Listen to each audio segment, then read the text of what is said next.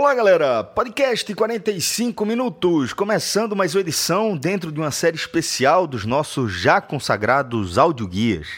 Mas esse formato já tão tradicional no calendário do Pod, dessa vez pede um posicionamento claro de nossa parte.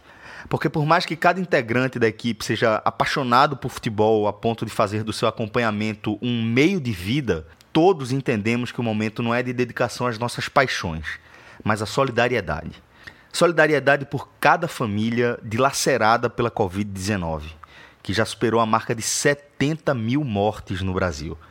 Solidariedade ao engajamento que precisamos manter nessa luta contra um vírus que submete o nosso país, o nosso povo, a uma longa e dolorosa série de mais de mil mortes por dia. E infelizmente, é nesse cenário que o futebol profissional retomou suas atividades em nossos feeds, temos apresentado argumentos ao longo dos últimos quatro meses que evidenciam nossa oposição à flexibilização da quarentena da forma como ela foi e vem sendo conduzida nas escalas federal, estadual e municipal.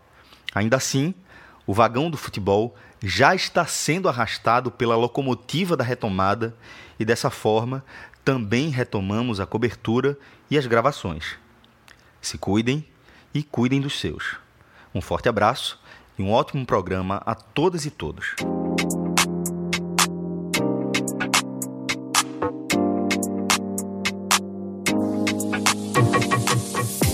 Fala galera ligada no podcast 45 minutos. A gente está começando mais um programa, mais um programa aí que a gente pode dizer que é um programa de aquecimento para o que vai acontecer nos próximos dias aí. Na verdade, o Ceará e o Fortaleza já começaram a, a jogar mas Santa Cruz, Esporte, Náutico, Bahia e Vitória voltam aí nos próximos dias. Então a gente está abrindo aí essa semana com essa programação de audioguias dessas equipes para relembrar o que aconteceu no pré-pandemia, porque é, é de muito bom gosto, porque, meu amigo, faz muito tempo, são quatro meses sem nada, né, Grilo? Então, assim, quatro meses sem, sem o cara. Muita gente desliga, não acompanha a notícia do time. Então, nesse programa aqui, a gente vai falar de Santa Cruz para relembrar o torcedor do Santa, né, Grilo?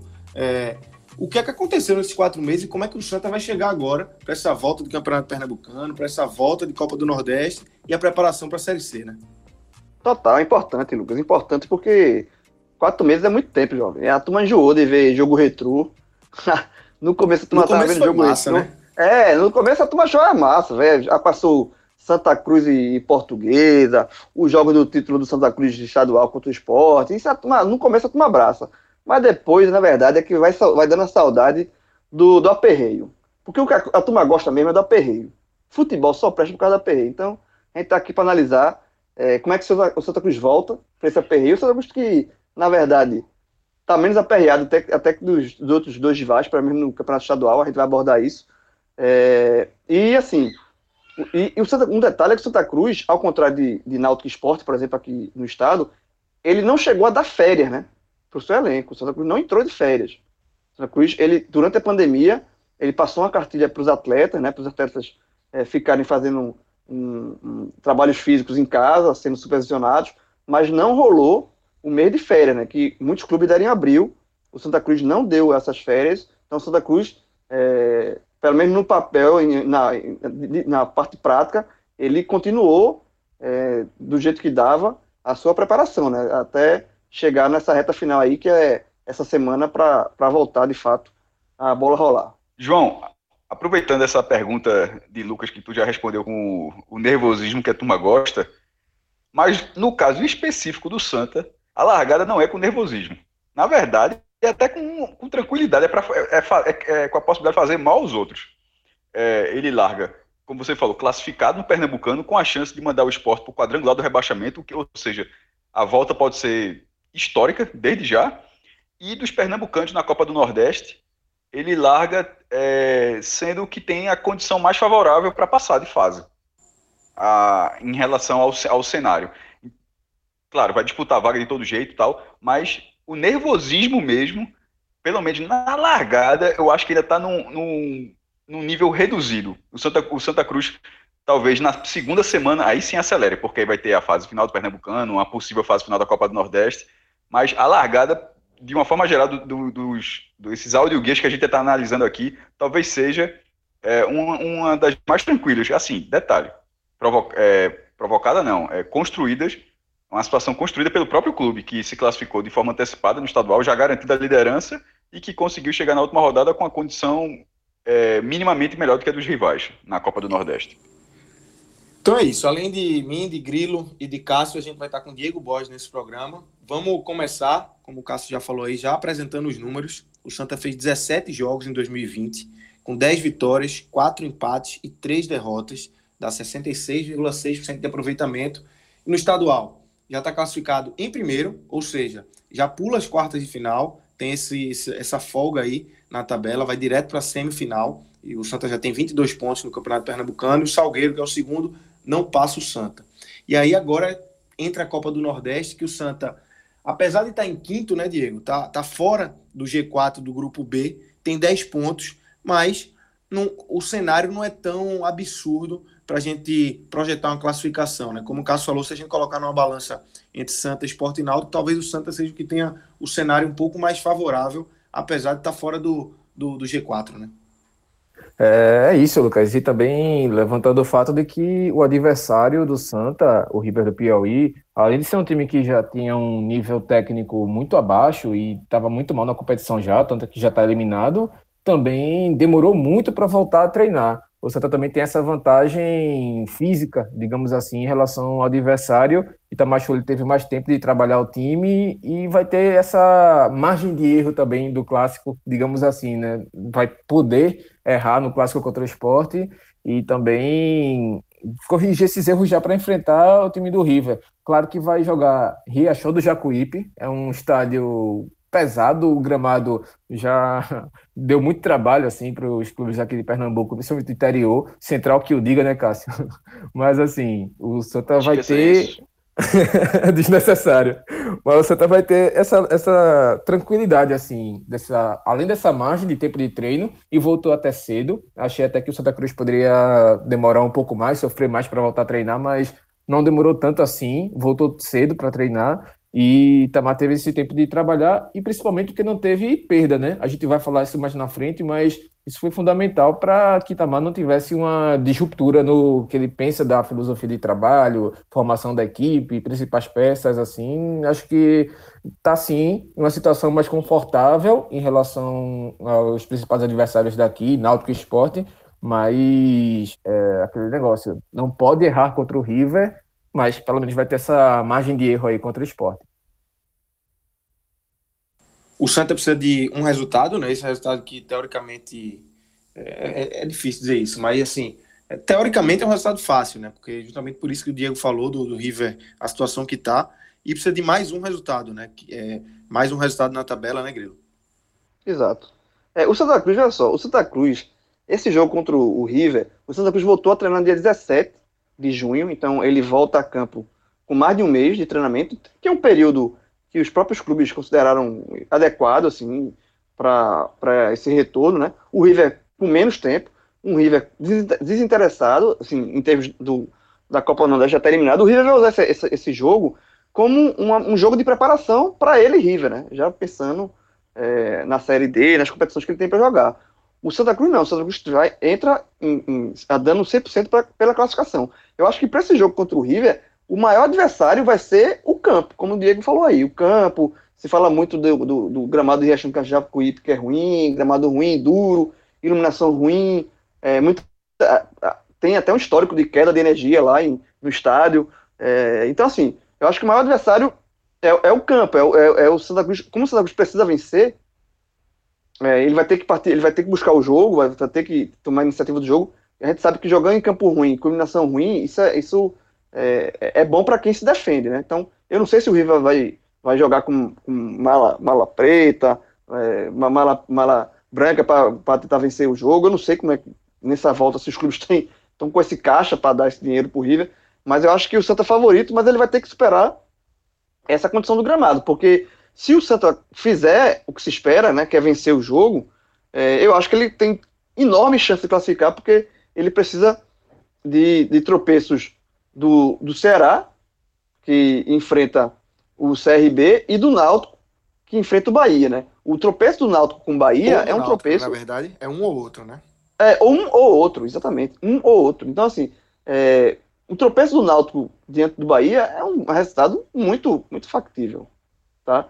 O tropeço do Ceará para o CRB já é um pouco mais, um pouco mais difícil. O Ceará é, já vai chegar, inclusive, com o ritmo de jogo. Né? O Ceará é, voltou, já está voltando, já está jogando no Campeonato Cearense. Então, o Ceará eu acho que é favorito contra o CRB. Mas o Náutico contra o Bahia, não. O Náutico contra o Bahia, ele, ele para não depender de ninguém, o Náutico terá que vencer o Bahia.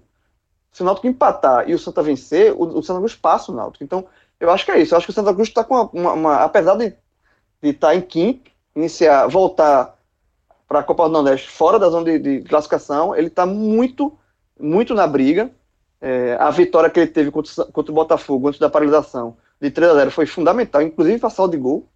É, então, assim, foi um, foi um, foi um, é, é uma situação, como o Cássio também falou, mais tranquila. Eu acho que o grande adversário do Santa vai ser a questão do, do gramado, do, do, do gramado, eliminação. Se ele conseguir se adaptar a esse gramado é, e conseguir fazer um gol logo no começo, no primeiro tempo, aí as coisas é, se abrem. Mas caso, caso o gramado seja um adversário realmente muito para um time que está voltando a jogar agora, né, para um time que está voltando depois de quatro meses, pode ser um adversário. Mas tirando isso, eu acho que o Santa Cruz é, tem boa chance de classificar.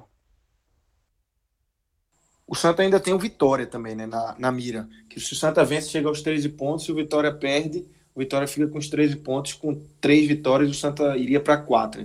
Então é um terceiro time aí para a torcida do Santa secar. É, Ceará, Náutico e Vitória. O Santa fazendo a parte dele. Um desses três tropeçando, o Santa entra no G4 e estará na próxima fase da Copa do Nordeste. Dando sequência o Vitória pega o Botafogo da Paraíba, né? Isso, Vitória pega o Botafogo da Paraíba um jogo que seria em João Pessoa, né, em condições normais, mas agora com a Copa do Nordeste sendo toda é, na Bahia, não dá para dizer que é em Salvador, o Vitória vai jogar em Feira de Santana com o Botafogo da Paraíba. Dando sequência aqui ao nosso programa, vamos relembrar os últimos três jogos do Santa. É, no dia 7 de março, o Santa perdeu para o esporte por 1 a 0 pela Copa do Nordeste, depois venceu por 3 a 0 o Botafogo nesse jogo que Grilo falou, e fechou aí no dia 15 é, já com portões fechados. Santa 2, decisão 1 no Campeonato Pernambucano. E aí o Santa deu a parada que todo mundo deu esses quatro meses e está voltando agora. Vamos passar para como é que o Santa está no momento, é, o que é que mudou nesse, nesse time do Santa. A gente já passa aqui, não saiu ninguém, né? É, ninguém deixou o, o, time, como o Diego já falou. É, o Itamar Chuli vai ter todo mundo à disposição. De chegada, a gente tem o Derlis Alegre, que Chegou antes, mas não foi regularizado ainda, Cássio. Mas a grande novidade eu acho que é a parceria com o Atlético Paranaense, né, que foi anunciada. Pouco antes dessa gravação. É, não, ela estava essa discussão, essa informação já vinha sendo repercutida, mas não tava não, não tinha sido concretizada. E a confirmação dela acaba até alimentando esse esse esse áudio guia do Santa, porque seria mesmo no podcast raiz seria uma pauta interessante, porque isso já aconteceu outras vezes o Atlético Paranaense, que é o atual campeão da Copa do Brasil, Arena de Copa do Mundo, CT que a seleção brasileira treina, quase todos os anos vai para Libertadores, campeão da Sul-Americana há dois anos, pô, um clube, é o clube que fura aquela bolha do eixo Rio-São Paulo, Minas e Rio Grande do Sul. Ele bota um, um, estado nessa conta, bota o Paraná nessa conta. O Atlético, de tempos em tempos, ele consegue botar pacotões aqui no Recife, né? É, eu até escrevi antes mesmo de ter esse H, era Atlético sem o H mas já, não, já na época do Atlético da Baixada, porque nos anos 90 era o contrário, o Atlético era um pouco, pouco não, alguns degraus abaixo dos clubes pernambucanos, mas passou, se estruturou e passou a fazer isso aí, e, e conseguiu firmar uma parceria com o Santos, que eu achei interessante, Lucas, é que ela, essa parceria, ela foi, ela foi anunciada de forma institucional. Eu lembrei de um exemplo em 2006, que dessas parcerias que o Atlético já fez, o Atlético já, já emprestou jogadores para o Náutico, dois ou três jogadores de uma vez, para o esporte outras vezes. Mas em 2006 foram cinco reforços de uma vez e já tinha um na ilha. Ou seja, ficaram seis jogadores. Se teve mais, até nem lembro. Mas tiveram seis jogadores na ilha. E naquele momento, daqueles jogadores era Durval, que depois ficou no esporte, era o Wellington, que era um cobrador de falta, era Rodriguinho Meia, que ganhou espaço. E com aquilo ali, o esporte conseguiu até ser campeão pernambucano e deu, deu início a uma boa fase. E aquilo não foi anunciado oficialmente. Era muito óbvio que havia uma parceria, um esporte completamente endividado, completamente endividado, e conseguiu uma parceria com o Atlético Paranaense, para o Atlético Paranaense colocar vários jogadores no clube. E mesmo sem ser anunciado oficialmente, era muito claro que havia aquela parceria. A quantidade de jogadores falava por si só, mas não foi anunciado oficialmente. E nesse caso do Santa, é, é muito legal que isso tenha acontecido, que fica muito claro. É, já deixou, não há qualquer custo em relação aos, aos jogadores que vêm de, de Curitiba. Não, não, tem, não precisa vir um dirigente via público mais de uma vez para dizer que não tem custo da transferência, não tem custo de salários, todo o custo é bancado pelo Atlético Paranaense, que por sua vez é, ganha o que sempre ganhou, coloca jogadores na, na faixa dos 20 anos para jogar campeonato profissional com clubes que têm camisa. Ou seja, que se, valor, que se valorizam. E no caso do Santa, é, a nota do Santa fala que essa parceria, essa conversa começou entre Tininho e Mário Celso Petralha, que é o presidente do Atlético, no fim de 2019. Não parece coincidência que em 2019, isso agora é a minha opinião, que em 2019 o Santa tenha tido um goleiro que veio, que veio emprestado, mas já em fim de contrato, Anderson, que teve uma temporada muito boa, embora a temporada do Santa não tenha sido boa, foi ruim na verdade, mas o goleiro se destacou bastante. E o goleiro acabou sendo contratado pelo Atlético Paranaense. Anderson tinha menos de 23 anos. Antes de Anderson fazer uma partida pelo Atlético, ele foi convocado para a seleção brasileira sub-23, seleção brasileira olímpica. Inclusive, foi uma grande maldade, porque é óbvio que ele foi convocado pelo que ele fez do Santa Cruz. Ele não fez nenhum jogo no, no, no Atlético. Então, fica claro, o Atlético tem um exemplo próprio de que, um, um, um é, de que jogadores com, com destaque no Santa conseguem gerar uma vitrine. Um deles conseguir para a seleção brasileira olímpica, já pelo Atlético Paranaense, mas pelo que fez no Santa. Então o Atlético vai fazer o que ele sempre fez, vai ter essa vitrine e já uma vitrine testada. No caso do Santa, os primeiros nomes foram até anunciados é, logo no primeiro dia, e são, e, são, e são na faixa que se esperava. Jaderson, atacante de 19 anos, e Cleiton, meio atacante de 21 anos. Não vai sair disso, não. Se tiver algum outro jogador com a idade um pouco mais avançada, um jogador mais testado, vai ser de repente um jogador encostado no Atlético Paranaense que seja de qualidade. Isso é como aconteceu. Inclusive, para dar o exemplo de Durval, Durval tinha 26 anos quando ele veio para o esporte. Já era jogador. E tinha, tinha jogado no final de Libertadores, né, né Cássio? Foi, falhou, inclusive, né? Exato, por isso exato. que ele ficou acabando esse espaço. Mas ele. É, mas eu, acho, eu sempre achei isso muito injusto, porque o time chegou na é, final, né? Total, total. Aí, é, ele chegou na final, aí ele falhou na final, e, a, e, o Atlético acabou, a torcida do Atlético acabou não querendo. Futebol tem disso também, né? De jogador não querer mais e acabou vindo para cá. Não sei se o Atlético tem algum jogador nesse perfil nesse momento, um jogador mais testado que possa acontecer da mesma forma. Seria interessante. Porque também só receber jogador de 19, 20 anos não é, não é, é tão legal assim. Mesmo que tenha qualidade técnica. É, é, bom que tenha um jogador mais testado, mas pelo histórico acredito que possa vir em algum momento. É, ainda sobre essa parceria, até para rodar a pauta aqui, ela não se restringe só a, a troca de jogadores profissionais do Santa que trabalham no Santa em outras áreas, como marketing, área comercial, área de comunicação, é, e em algum momento eles irão para Curitiba fazer um intercâmbio lá com o Atlético. Ou seja, é de fato uma parceria institucional, não é simplesmente, ó, oh, vou te emprestar um jogador, estou impostado aqui. O Santa Cruz anunciou de forma oficial, achei bem, achei bem interessante isso aí. É, e nesse momento é muito importante a questão do custo zero, além de obviamente ser de graça, porque o Santa terá um ano de dificuldade. Ele está na Série C, dos maiores clubes do Nordeste, é o único que não está nem na Série B nem na Série A, ou seja, é o único que não tem cota de televisão. Porque a cota da Série C é uma cota de custeio de competição. Ela paga viagens, hospedagens, arbitragem, não sobra nada. O Náutico sobra 6 milhões, o Sport sobra 30, 40 milhões, é, e na Série C não sobra. E como no primeiro momento não há, não há qualquer previsão ainda de abertura de liberação de público, os jogos serão de portões fechados, a receita que é, era para sobrepor a da TV era da bilheteria, e o Santa também não terá. Ou seja, não tem receita, mas tem custo. E nesse momento, conseguir uma parceria que minimize esse custo é muito bom. É, foi, foi, algo muito, foi algo muito importante, pontualíssimo para esse momento do Santa. Ô, Cássio, e só um detalhe ainda da, desse namoro, né? Que virou casamento dessa parceria do Santa com o Atlético Paranaense, como você falou, já estava se desenhando há muito tempo. O Santa também é, mandou para o Atlético o Elias, né, Elias Carioca, né, que, era, que era da base, e aí foi para o Atlético Paranaense. O Atlético Paranaense, inclusive, já repassou ele para o Guarani, mas assim, é, é, existe já essa ponte entre Santa e Atlético Paranaense já, já foi criada, já vinha de muito tempo e, e agora está oficializada. E eu acho, como você falou, acho que é muito bom para o Santa, porque o Santa faz uma parceria com um dos clubes hoje que é modelo, né?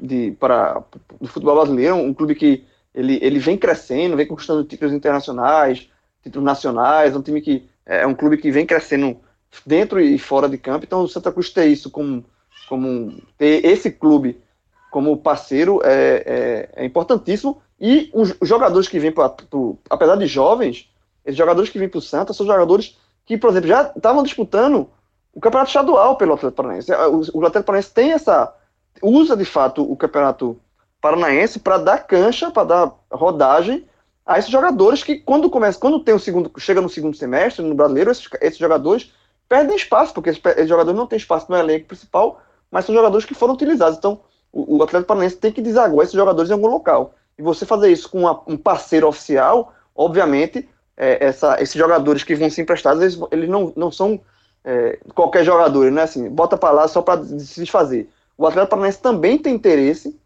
para que esses jogadores venham para o Santa, ganhem cancha, ganhem experiência, se, se valorize, porque estão indo para um grande clube, apesar, de tá apesar do Santa estar na Série C, mas é um, um, clube de camisa que tem, uma, tem ainda, é, mesmo na Série C, tem uma visibilidade, então é, essa parceria, eu acho que o Santa só tem a ganhar com ela, e foi uma grande notícia antes dessa volta do futebol. É, e também tem isso, eu ia pontuar justamente isso, porque esses jogadores estão sendo utilizados. O Jaderson mesmo fez oito jogos no Paranaense e o Cleiton fez seis. Não é jogadores que, sei lá, estavam perdidos, encostados no Atlético, não. São valores sim do Atlético e o Atlético quer valorizar, quer colocar esses jogadores na vitrine e o Santa Cruz na Série C, talvez junto com o Remo, talvez nem tanto assim, mas de fato eu acho que dá para cravar como uma das maiores vitrines dessa Série C, junto com o Criciúma no outro grupo também, mas assim. Paysandu, é, né? É, também tem isso, mas o futebol do Norte talvez não esteja tão em evidência assim, mas está se recuperando ainda. Mas o Santa é sim uma ótima vitrine para o Atlético. O Anderson, como o Cássio lembrou bem, está aí, foi-se embora para a seleção, inclusive. Mas são atletas que não estavam parados, assim, claro que todo mundo está parado nessa, nesse período de pandemia, mas no começo do ano tiveram uma, uma cancha, tiveram esse, esse, essa experiência de jogo, digamos assim, e jogo contra jogadores mais velhos do, das outras equipes que não são utilizados pelo, pelo menos, é, jogadores mais velhos que são utilizados pelos outros clubes da, da, do Paranaense. Mas são atletas que têm rodagem sim. E também isso dá para o Santa uma possibilidade de que outros nomes venham também, pode ser que não pare por aí desses dois atletas, e são posições, pelo menos um atacante e um meio atacante, que dão opções para Itamar Chule, que era o que ele mais pedia também. Várias foram as oportunidades que ele veio a público, até gerou um pouquinho de, sei lá, de desconforto entre ele, a direção, mas de certa forma era um pedido, era uma necessidade que estava bem claro, não só para o Itamar, mas para a torcida também. E agora ele começa a ter essas, esses nomes até para dar mais corpo também, dar mais opções para o time, porque a gente sabe que mesmo tendo cinco substituições agora, mas a possibilidade de lesão existe. Tanto é que Chiquinho, que terminou bem, pelo menos nos últimos jogos, se mostrou como opção para o Santa, fez um ótimo jogo contra o Atlético Goiás, lá, no, lá fora de casa no Olímpico. Foi eliminado e tudo mais, mas fez uma boa partida. Então, são nomes que dão aí para o Itamachule um, uma opção, pelo menos uma possibilidade dele mexer mais na escalação, para testar novos esquemas e vai dar, sim, pelo menos essa opção para ele. Só voltando um pouco mais no tempo, é, essa parceria com o Atlético, hoje é oficial, né, como o Cássio falou, e, e foi bacana esse anúncio, mas o Santa, por exemplo, Jeremias e André Luiz são dois caras que, dois, Jeremias que hoje está no no Santa ainda. E André Luiz, que depois saiu, foi para Ponte, foi para o Corinthians e hoje está no Japão, se eu não me engano. Também vieram do Atlético, sub-23 do Santa. Então, realmente, essa, essa informação que tem na que o Santa divulgou da boa relação de Tininho com o Petralha, que é o, o manda-chuva lá no, no Atlético Paranaense, ela se confirma a cada fato que a gente vai trazendo, né? O Cássio, então vamos falar agora da, do quanto essa pandemia, essa parada prejudicou ou até ajudou o Santa nas partes técnica e financeira. É, o que, é que você acha? Financeiramente, eu acho que todos os times sofreram, né? Vai ser a disputa vai ser quem sofreu mais, quem perdeu mais, porque é difícil achar um time no Brasil que não tenha até o Flamengo, que é o Flamengo que tem seus é, é, tem sido exemplo, tem, tem problemas aí de, de parte financeira também. Então, é, o quanto o Santa perde na parte financeira e na parte técnica, se você acha que, que é benéfico ou se foi ruim também para o Santa essa parada. Lucas, no caso do Flamengo, a folha de 25 milhões sem estar gerando receita é puxado. Aí, aí é bronca. fica pau do guia do Flamengo, se alguém fizer. É, mas assim, no caso do Santa, é o que eu falei há pouco, assim, é, do G7, não tem receita de televisão. É muito duro isso. As receitas de televisão dos outros clubes, elas foram reduzidas. E muito, para coisa de 25%, 20%, assim. Mas elas não foram extintas ou seja, a Globo ela, ela, ela suspendeu boa parte dos pagamentos para devolver mais à frente, daqui a três meses. Ou é um exemplo, em vez de. Um número desse, não, só um número. Para dar um exemplo, para ilustrar. Era um milhão de reais por mês para o Bahia ou para o Esporte, para o Ceará, para Fortaleza. Aí, de repente, a Globo começou a pagar só ó, 250, 300 mil. Esses outros 700 mil eu só pago em agosto, quando voltar ao campeonato. Ou seja, lá em agosto, em vez de você receber um milhão, recebe um milhão e 700 mil o dinheiro não sumiu. O dinheiro ele foi realocado para frente. No caso da Série C, o dinheiro, o dinheiro não existe. É, o dinheiro não existia de toda forma. Só que outro dinheiro sumiu e esse não tem como ser realocado, que é o da bilheteria. Os outros, todos os outros também perderam bilheteria, só que os outros têm uma fonte de receita que em algum momento vai voltar. A dificuldade, claro, é maior. A folha do Bahia é gigantesca. Tanto é que o Bahia, o Belitani falou naquela série de entrevistas para a gente, que o Bahia, que projetava um superávit pelo terceiro ano seguido, agora estima um déficit, ou seja, mais despesas do que receita, de 40 milhões em um ano. Essa é a diferença de um clube que de um clube que estava se aproximando de 200 milhões de receita. O Bahia projetava 189 milhões. E, vai ter, e esse é o cenário. No caso do Santa, a receita da televisão não tinha, beleza, só o custeio da competição, mas a bilheteria o Santa contava. O Santa contava com a, com a bilheteria nesse momento. E essa bilheteria que não existiu, ela não vai voltar, ela não vai voltar depois, ela não vai ser relocada depois. Pior, talvez ela nem exista depois não há previsão de volta de público. Então, no caso do Santa, é, tem que ser patrocínio, tem que ser quadro de sócios, que é muito pequeno, é o menor do G7, não faz o menor sentido. Com todo respeito, o Santa não pode ter um quadro de sócios adimplente menor do que o do Náutico, porque a torcida do Santa Cruz é muito maior do que a do Náutico. E, e, a, do, e, a, do, a torcida, e o quadro do Náutico, que já é bom, e você consegue enxergar que o quadro do Náutico tem potencial para ser maior. Aí veja só, o Santa era para ter um quadro maior do que o do Náutico, e o do Náutico você já acha que era para ser maior, então o do Santa está muito pequeno e não, e não reage. E o problema é, e não reage. É, o, o, departamento faz é, novas ações, é, novas promoções, no, novos produtos, enfim. E a reação é sempre muito pontual. O quadro, o quadro do Santa Cruz é estático. Há muito tempo Santa Cruz não chega a ter 10 mil sócios titulares. Inclusive, acho que a última vez foi em 2016, chegou até bater 16 mil. Lá para cá chegou 4 mil, 5 mil, não faz sentido. E todos os outros, mesmo em dificuldade, conseguiram passar um pouquinho menos de dificuldade porque existia uma fonte de receita fixa, fixa que era o quadro de sócios. Então o Santa Cruz precisa, ele, é, nesse período sem bilheteria e sem TV, o Santa Cruz vai precisar ir nessa fonte. Só que essa fonte já podia ter reagido e não aconteceu até agora. E outra situação é tentar é, acertar alguma negociação de jogadores. Na previsão do que no começo do ano, o Santa Cruz estimava acho que 3 ou 4 milhões em venda de jogadores, falando de cabeça aqui mudou bastante o cenário, por quê? Porque o dinheiro sumiu dos outros clubes, ficou mais difícil os outros clubes conseguirem fazer aquisições e, e a falta de ritmo do próprio jogador que está no Santa para vender fica mais difícil também. Mas nesse momento é mais um desejo do que algo que vai acontecer. O Santa Cruz nesse momento, ó, ele deseja emplacar uma venda, porque ele vai precisar dessa receita paralela. Então a questão financeira do Santa é delicada. É como a de todo mundo, mas é, é particularmente dentro dos principais clubes da região difícil mas também, assim, por outro lado, eu não consigo achar que é do, do Remy e do Paysandu, que são os dois clubes mais próximos ao Santa na terceira divisão, porque todos os outros são menores é, em, em, termos de, em termos de torcida. Eu não acredito que Remy e Paysandu estejam numa situação tão diferente. Porque eles têm exatamente o mesmo cenário. Não tem renda de televisão também, não vou ter bilheteria, contavam com bilheteria. Eu digo isso para ser a contrapartida dentro do que o Santa Cruz vai jogar. O Santa Cruz, como instituição, ele vai passar dificuldades mas ele vai, ele vai participar de um campeonato onde possivelmente todos os adversários estarão na situação semelhante. Sobretudo os, os adversários de porte semelhante ao dele. Então, isso pode ser algo a ser observado também. De você, assim, você tem essa preocupação interna, mas tem tal. Na verdade, a preocupação geral. Tem gente numa situação é, até pior, mas a do Santa Cruz, eu vejo, vendo de fora, pelas informações que eu tenho, me parece sim delicada. O Cássio ainda vai ter que refazer o orçamento, né? Que a boa parte do orçamento que estava planejado fazia justamente parte dessa parte da bilheteria. Todo dia. Né?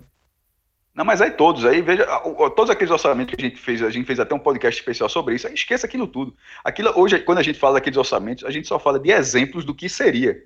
Nada daquilo vai ser. Tudo aquilo, tudo aquilo, de todos os clubes, sem exceção, já foi pro ralo. É, as despesas não, quando fala orçamento é o que vai receber. As despesas não, porque em muitos casos a despesa está contratada. O Bahia fez um time caro, o time não deixou de ser caro, não. O time pode não ter dinheiro para pagar, mas a folha continua sendo aquela para pagar.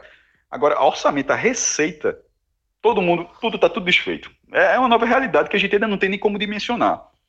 O Santa é, Cruz, que, por exemplo, em 2019, ele teve a maior receita dele no plano real, tirando o ano que ele passou da primeira divisão, em 2016. Foi a maior receita que o Santa Cruz já teve, mesmo na terceira divisão. Na hora que tem uma receita dessa, mesmo na, Série C, como é que você imagina que no outro ano o clube vai pelo menos manter o patamar? Não vai vai, vai ser abaixo, como de todos os outros também. É, o que os clubes estão fazendo muito rapidinho aqui é, é, trabalhando muito a questão do marketing, né? O Cruz, de fato, a receita de, de bilheteria que o Cruz perdeu foi lamentada muito pelo próprio Tininho na entrevista que a gente fez com ele. E ele tá certo. O Cruz depende muito de receita de bilheteria e não vai ter e não tem previsão de ter essas, essas receitas que são receitas que simplesmente somem da, do orçamento do clube. E aí o marketing dos clubes estão trabalhando muito isso, né? O Santa Cruz agora, quando voltar o, o Pernambucano, esse primeiro jogo é, contra o esporte, o jogo vai ser na ilha, mas o marketing do Santa Cruz está fazendo para o torcedor do Santa comprar ingresso, como se estivesse indo para o setor do visitante na ilha, mas obviamente assim, o dinheiro vai todo para o Santa.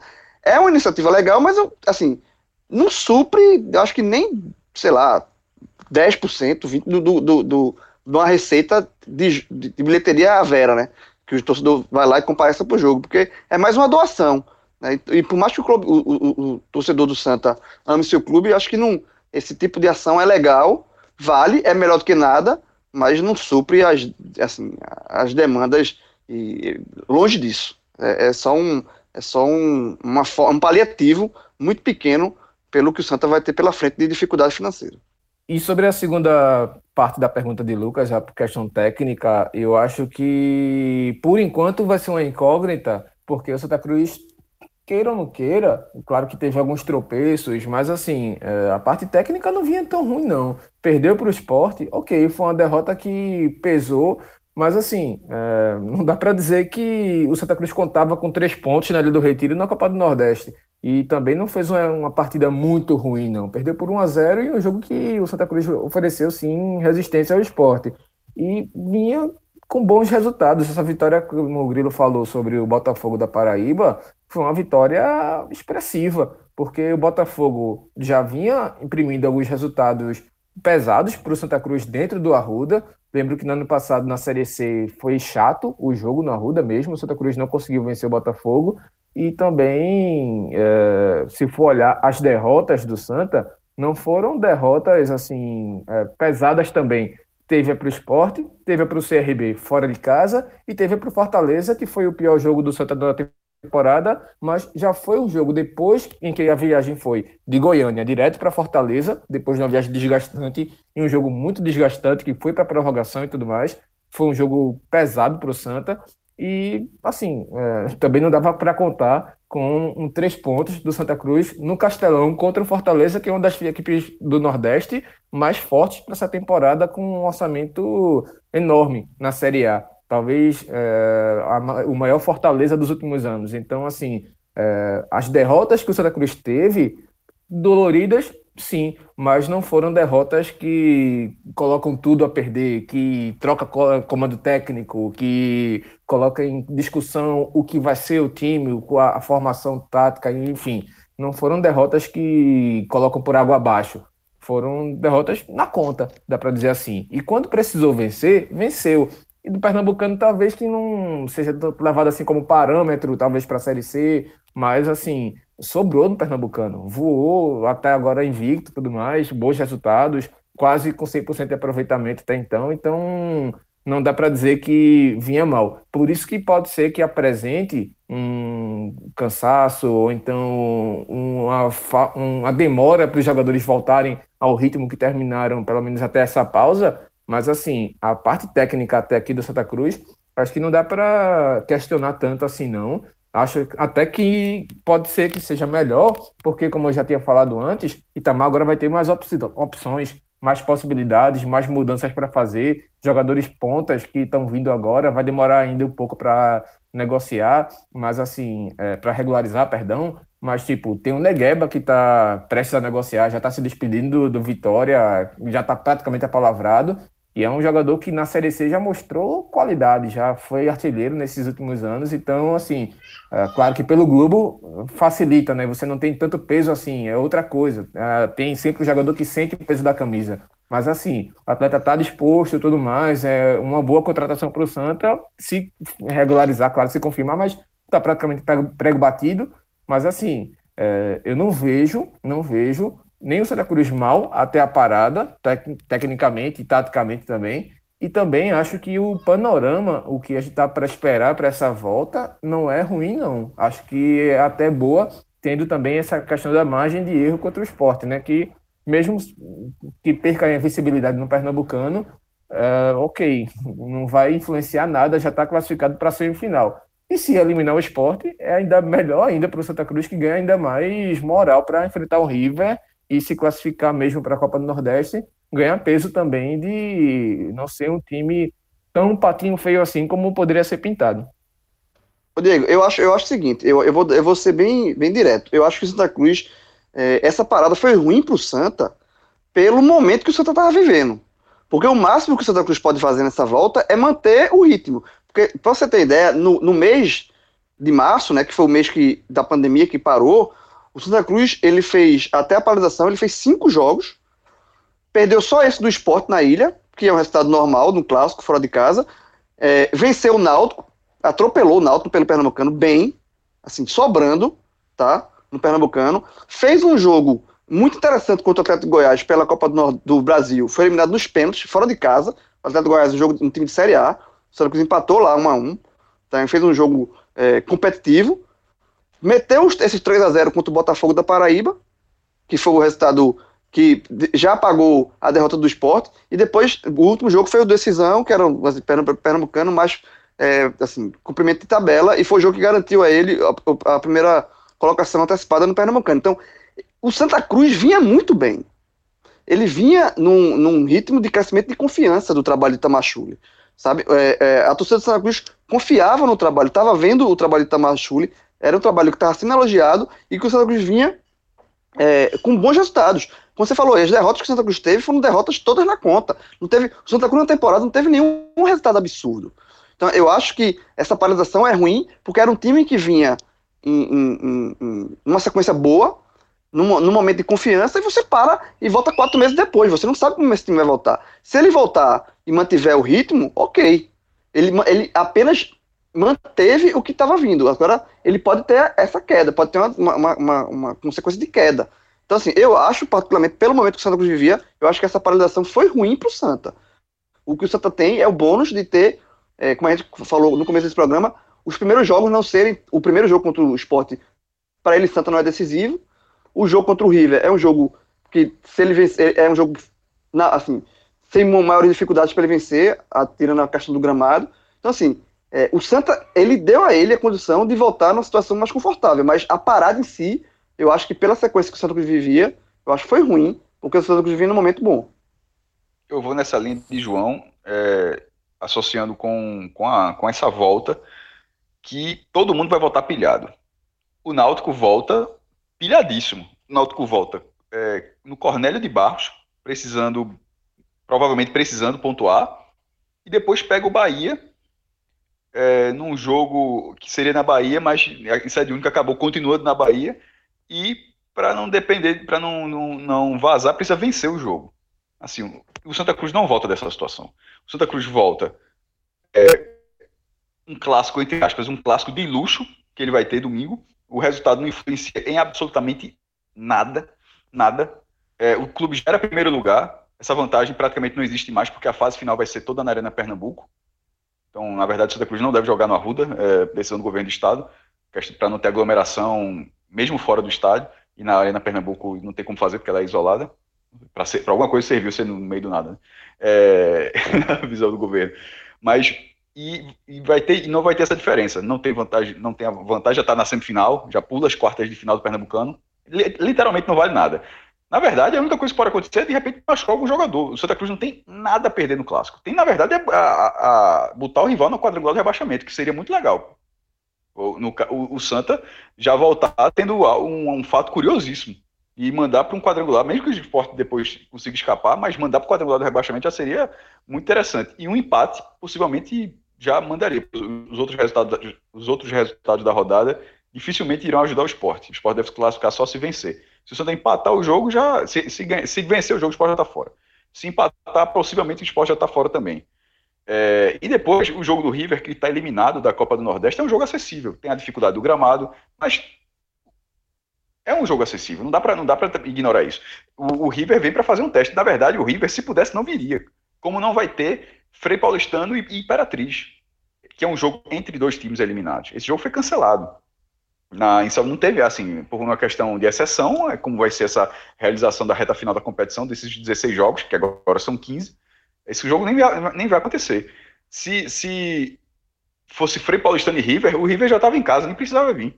Então ele, ele tá vindo para cumprir a tabela por causa do Santos. Então, vai, obviamente, ele vai aproveitar a oportunidade para movimentar seu time e tal, mas é óbvio que é um time, como o CSA também está eliminado, vai, vai, vai fazer outra partida contra o ABC, se não me engano, também não quer nada. E é do jogo. É, mas, e, e, eu tentei falar, falar no primeiro comentário, que a partir do, do, segundo momento, da segunda semana, é que fica um pouco mais puxado. Nessa primeira, é um clássico de luxo, para o Santa Cruz treinar e fazer, entre aspas, na, no nosso jargão aqui que escuta o podcast, fazer o mal. E na segunda, tentar a classificação. E um ponto importante dessa classificação, lembra que a classificação do Pernambucano não vale nada, vale só disputa pelo título e tal. E o Santa já conseguiu a vaga da Copa do Brasil, por ter terminado como líder dessa fase, ou seja, ele realmente não almeja nada. É, e no mínimo ele teria uma segunda vaga da Copa do Nordeste. Então, assim, é só Pernambucano Santa Cruz mira o título. Já na Copa do Nordeste, a classificação às quartas de final valeria 300 mil reais. É um valor um pouco abaixo do que é um mês, um, um mês de folha do Santa. Então a gente está falando aqui de uma dificuldade de, de, buscar receitas e tem lá um jogo com o River, um jogo acessível, embora tenha sido no local que vale lembrar que é o, é o local mais nonsense dessa reta final da Copa do Nordeste fica a 196 quilômetros de Salvador. Tem quatro tem os estádios de Salvador, tem os estádios de Feira de Santana, que fica a 115. Aí o mais próximo foi a 196. Assim, muito estranho. E, mas vai ser lá o jogo. O Santa Cruz, conseguindo essa classificação, ele arruma, ele dá um, um, uma injeção a curto prazo muito interessante. É, num momento onde você não tem nenhuma outra, você não consegue vislumbrar nada. Que não seja um empréstimo, que não seja um novo patrocínio que adiante cota, um adiantamento de cota de, de televisão de estadual, né, porque do brasileiro não tem nesse momento. Então, de repente, ganhar esses 300 mil seria muito interessante. É, em relação ao desempenho do time, aí eu concordo com os dois. É óbvio que o Santa Cruz vinha tendo desempenho bom. Ele estava com sete vitórias e um empate no Campeonato Pernambucano. Ele, ele no âmbito estadual, não bateu, isso não aconteceu na, no âmbito regional, até porque a largada foi um pouco mais difícil, né? pegou Bahia e Fortaleza. Mas no âmbito estadual, o Santa Cruz ele conseguiu fazer uma campanha muito segura do início ao fim. E de todos os jogos, claro, em muitos dos jogos, contra adversários de um nível técnico muito baixo. E, e a gente não pode negar isso. Ah, mas o Sport tá mal. O Sport jogou com o time B algumas vezes. Mas assim, isso se complicou. O Sport colocou o time B achando que com o time B daria. Não deu. Se deu mal. E, no, e, o Santa Cruz, Santa Cruz, até a gente bater nessa, a gente até bateu nessa tecla durante os telecasts, a gente criticou porque poucas vezes o Santa Cruz poupou jogadores usou a maioria das vezes já era sempre o time principal, o time principal, o time principal, e o time principal rendeu no estadual. Mas fica é, estadual fica a imagem do jogo com o Náutico. Que aí, como o João falou, foi uma boa partida. Aí isso é contra alguns adversários. O único empate do Santos, se não me engano, foi contra o Central, que foi um 0 a 0 Foi um jogo horrível. E o Santa venceu todas as outras partidas. Contra o Náutico, que é um jogo de um time que está na segunda divisão, que é um clássico, que é um rival, aquele jogo você consegue extrair, ó, esse time consegue fazer isso aqui porque o desafio técnico é maior. O desafio técnico ele gera uma capacidade de análise melhor do que ficar de oba-oba de vencer os sete jogos. Não, assim, eu acho o, o desempenho contra o Náutico muito mais interessante. E nesse caso, o Santa Cruz conseguiu ter isso. É, na própria estreia da Copa do Nordeste, que foi um empate, um, um empate sem gols com o Bahia, foi um, um, Era no primeiro momento, se falou assim, pô, será que é o Bahia que tá frio demais e tal? Mas no final, era o Santa Cruz conseguindo um encaixe rápido no seu time. E aquele, aquele também foi um desempenho interessante. E no final, o Bahia sem, sem goleiro, o Santa teve uma falta que ainda quase venceu o jogo. Mas aquele cartão de visitas foi interessante. Ah, teve partidas ruins, como a do Fortaleza também, porque é normal essa oscilação. Mas aquele momento do Santa era melhor. Eu não, não faço a menor ideia como é que quatro meses depois o, Santa, o ritmo que o Santa Cruz vai voltar. Porque é quatro meses com todo mundo parado também, né? Não é. Não é. São quatro meses com um parado, outro há um mês, tá tirando o Flamengo que começou a treinar antes, acho que lá no Rio de Janeiro, mas aqui no Nordeste, acho que todo mundo. As liberações elas foram próximas. Os cearenses começaram um pouquinho antes, depois vieram os pernambucanos, depois vieram os cearenses. E de toda forma, o Santa Cruz não vai enfrentar os cearenses agora, então não faria nem diferença. É, mas de uma forma, de uma forma geral, eu, eu, essa, eu, não, faço, eu não consigo fazer uma análise sobre essa volta, porque eu, na verdade, tenho uma grande expectativa sobre como será essa volta, sobre qualquer time, não só o Santa. Mas na hora que estava parado, aquele time ele tinha um potencial. Fica, inclusive, acho que o torcedor, inclusive, imagina para que, que parte daquilo é, se manter nessa volta. Então, galera, para a gente finalizar, vamos para o time ideal do Santa. O que seria o time ideal do Santa? Vou pedir para Diego é, falar, escalar um time ideal do que ele, que ele imagina. E aí, Grilo e Cássio discordam ou concordam em alguns pontos. Vamos lá, Diegão. Lembrando que a gente não está assistindo os treinos, né? Então, mas assim. Isso, ninguém está, na verdade, não... né? Só, é só verdade. quem está assistindo os treinos é, é a própria nem, tá, nem pode. Dos clubes, né? Exatamente. pois é. Veja, Mas, assim, questão de preguiça, não. de imagens. Preguiça de setorista nem pode, nem pode, na verdade. Tá certo. Pois é. Mas assim, o Santa, como não teve grandes perdas, então acredita-se que seja mantida a grande base que já vinha sendo utilizada pelo Itamar, que é Michael Clayton no gol, que fez uma boa temporada até aqui. Totti, que se recuperou bem. William Alves, Dani Moraes, dupla de zaga. Fabiano na esquerda. Paulinho, acho que André ganhou a vaga de Bileu e Didira fechando o meio de campo. E na frente, Jeremias ganhou a posição por, pelas boas partidas que fez nos últimos jogos. Pipico, indiscutível. E aí, acho que a grande dúvida é justamente essa outra vaga no ataque. Vitor Rangel, se regularizar a tempo, e o Santa Cruz fez um esforço para manter ele do Botafogo. Ele terminou o contrato com o Botafogo, o Santa Cruz renovou com ele, fez um aporte financeiro para manter, inclusive. Aí vem também como briga pela posição Patrick, Michael Félix, Augusto Potiguar e o Derlis, mas ainda falta a TMS vida FIFA, mas assim, acho que a grande possibilidade é que Vitor Rangel seja usado, o que já jogou com o Pipico contra o Afogados e deu uma mobilidade interessante para esse ataque do Santa. Acho que fica por essa possibilidade aí. Jeremias pode perder espaço, mas assim, até que esses meninos que vêm do Atlético ganhar a posição no Santa vai demorar um pouquinho, mas acho que é, a base é essa. No momento. Eu acho que a base é, é por aí. Na verdade, não faz sentido que a base não seja. Se a gente está analisando aqui um programa de uma expectativa sobre a volta do Santa, a expectativa é que o Santa volte como parou. É, assim, não tem, é difícil que sair dessa formação que você falou, na verdade. É, na verdade, assim, é único, único é porque Chiquinho se machucou, né? Na lateral esquerda. É por isso que é, Diego escalou Fabiano. Mas na lateral esquerda, eu, eu, eu, para mim, o titular na lateral esquerda do Santa é Chiquinho. Acho que vinha sendo usado também ponta, joga né? de ponta esquerda, viu? Isso. Exatamente. É, jogando como ponta. Também, é, é porque... Inclusive com o Fabiano. O último jogo, o Santa em decisão, os dois jogaram. Os Fabiano dois jogaram. foi lateral esquerdo e Chiquinho foi ponto esquerdo. Fabiano foi, Fabiano foi até gol nesse jogo. Mas assim, é porque eu acho o Fabiano fraco. Eu acho o lateral, o Fabiano com um lateral esquerdo bem é fraco. De achar. Ele, ele, ele não. Ele, é, ele, do, ele é bem Santa, fraco. ele deu uma destoada. Que o time, a gente não tá falando aqui que o Santa Cruz tá todo. É um time homogêneo. Não é um time homogêneo, não. É um time com os valores, é um time que encaixado que no coletivo consegue segurar. Mas individualmente não é homogêneo. Fabiano, por exemplo, é um desses jogadores que me parece abaixo. É, eu acho que o meu, o time seria Michael Clayton, que é para mim a grande revelação do Santa no ano até agora. É Michael Clayton, é, Júnior, é, Dani Moraes, William Alves, Chiquinho.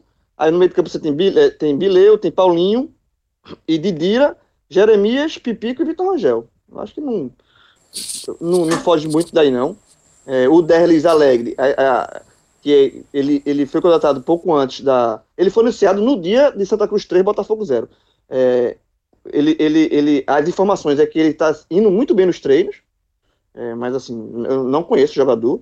Eu acho que o time base para esse início é esse, né? É esse, assim, é o que o Diego falou, e só com essa questão da lateral esquerda, porque eu acho que Chiquinho é, é o lateral esquerdo titular, é, porque Fabiano não, não para mim não dá não.